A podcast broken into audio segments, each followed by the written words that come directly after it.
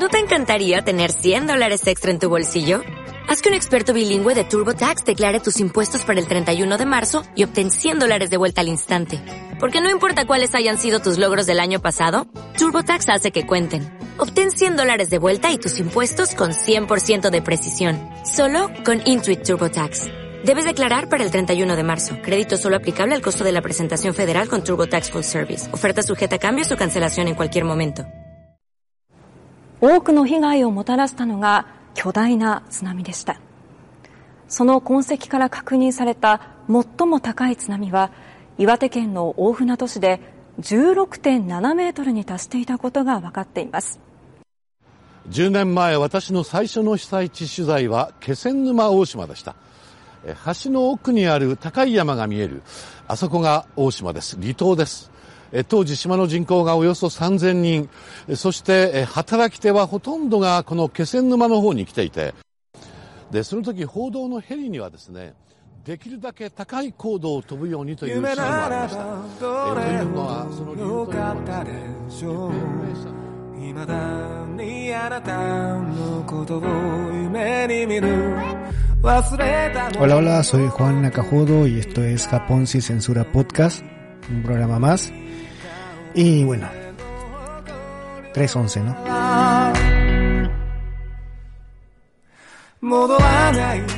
Sí, 3.11. Marzo 11.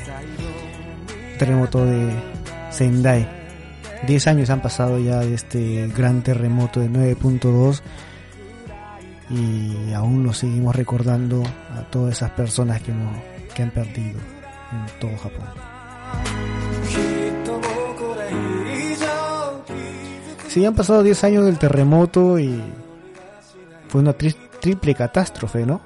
Acordémonos que fue un terremoto de 9.2 grados de la escala de Richter, acompañado de un tsunami y del accidente nuclear de Fukushima.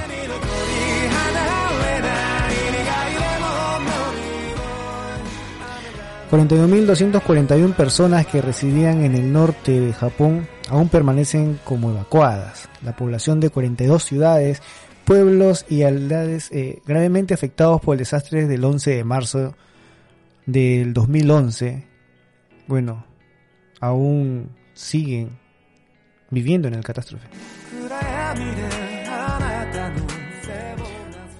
Sí, muchas personas todavía viven eh, recordando a sus familiares perdidos en este gran sismo acompañado de este tsunami que golpeó el norte de Japón, bueno, el norte de la isla de Tohoku, donde estamos todos nosotros.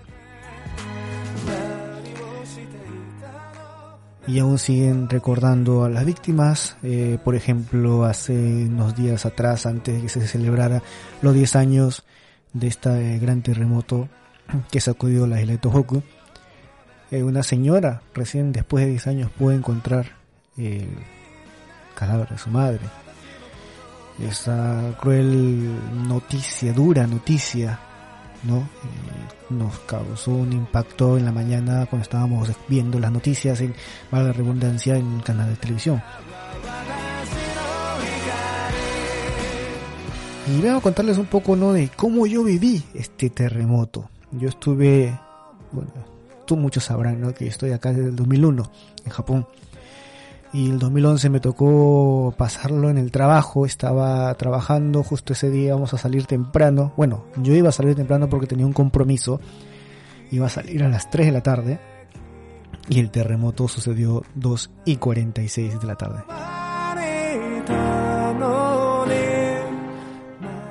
Minutos antes de salir yo ya estaba, bueno, estaba sentado esperando la hora nada más, eh, estaba con una compañera del trabajo, eh, y los demás compañeros también, no esperando la hora, porque casi la mayoría vamos a salir eh, justo, justo acá en Japón eh, se estaba dando el espectáculo de Carlos Alcántara, no en, en Isasaki se iba a celebrar el, espectáculo en el teatro de Isasaki, en el Bunkankan. Y bueno, eh, la mayoría del trabajo iba a ir a verlo, ¿no? después de tiempo que venía un artista peruano de la talla de Carlos Alcántara y bueno, nadie se quería perder esa oportunidad de verlo. Entonces ya siendo las 2, porque habíamos pedido permiso para salir a las 3 de la tarde del trabajo, siendo las dos y media, así, todos comenzaron a hacer la limpieza para hacer el cambio con la otra persona que se iba a quedar por nosotros. Y mientras esperábamos que dé la hora, nos sorprendió un gran movimiento. Primero, el gran sonido que ya los pasé en el podcast anterior que hablábamos de los terremotos en Japón. Y justo hace unas semanas atrás, ¿no? Eh, un terremoto de 7 grados que se siente fuerte, que hizo recordar mucho al terremoto del 2011. Por el movimiento, ¿no? Y por la, duración también, ¿no? Eh, fue, fue bastante largo y el movimiento primero hacia los lados y después en ondas. Tal y cual lo vivimos en el 2011. Bueno, estábamos ahí mientras comenzó a sonar los teléfonos con la alarma, la alarma del que se acerca un terremoto. Y ni bien, ni bien comenzó a los segundos, nada más 10 segundos de haber comenzado a sonar todos los teléfonos en el trabajo, de la nada. O sea, y ni, ni siquiera sabía yo que tenía esa alarma en el teléfono. Yo hasta a mí me asusté. Comenzó el gran movimiento. Primero uno del lado, de lado a lado y, todo, todo una empresa hecha de, acero, moviéndose así como si fuera un castillo de cartas. Salimos a, un, zona de seguridad. Todos sabrán que Japón siempre está propenso a terremotos y tiene muchos temblores diarios. Entonces salimos, salimos a la parte de seguridad y comenzó lo peor. Ya no era un movimiento de lado a lado, sino era un movimiento en ondas. El piso se hacía como si fueran olas. Y las cosas que estaban afuera, y eran cosas pesadas, eh, se movían como si fuera peso pluma. Fueron casi dos minutos de terror que vimos todos, todos ahí. Eh, muchos se marearon, muchos cayeron. Fue una cosa que hasta ahorita no se puede olvidar. Pero imagínate nosotros estando en Saitama, muy lejos del epicentro. Si a nosotros nos pareció una cosa muy rara, fea, no sé, no, no tengo cómo describirlo. Imagínense a las personas que estaban en Sendai en ese momento, en el sitio del epicentro. Así es, el terremoto fue en Sendai. Y hay muchos que se equivocan porque muchos dicen, bueno, los que vienen acá no, los que vienen dicen, uy, el terremoto de Fukushima. No, no, señores, el terremoto fue en Sendai. El tsunami fue en Sendai. Lo que pasó en Fukushima fue el accidente nuclear de Fukushima, que vino después por causa de las ondas del tsunami, ¿no? Sí, también es otro desastre, otro desastre que hasta ahorita lo seguimos teniendo, porque siguen vertiendo agua todavía contaminada al mar. Y mucho, mucho se ha tapado, mucho, muchas cosas no se han dicho desde el 2011 pero fue algo que es muy difícil olvidar y personas que tienen tiempo, japoneses, ¿no? Ya de 45, 70 años, 70 años, ojo, 70 años, le preguntas y dices, primera vez que se nos va la luz en Japón. Mira la gran magnitud que fue este temblor, este terremoto. Nunca se ha habido la luz en Tokio. Y que no era en el epicentro. Tokio está muy lejos de, Sendai, ¿no? está lejos, así es que fíjense la magnitud de cómo fue. En Tokio se pararon los trenes, las luces fue, era todo un caos. Y bueno, no nos queda, no, no tengo muchas palabras para expresar lo que sentí en ese momento, ¿no? la angustia, porque yo tengo un hijo pequeño, en ese tiempo tenía un hijo, mi hijo tenía tres años, dos años creo, dos años. Y, y ya lo del espectáculo, ir a ver Alcántara, todo pasó en segundo plano porque nos fuimos de frente a buscarlo al Juicuen o a la guardería, buscar a mi esposa si estaba bien, porque trabajaba en un sitio aparte, a una hora de, de donde estábamos nosotros.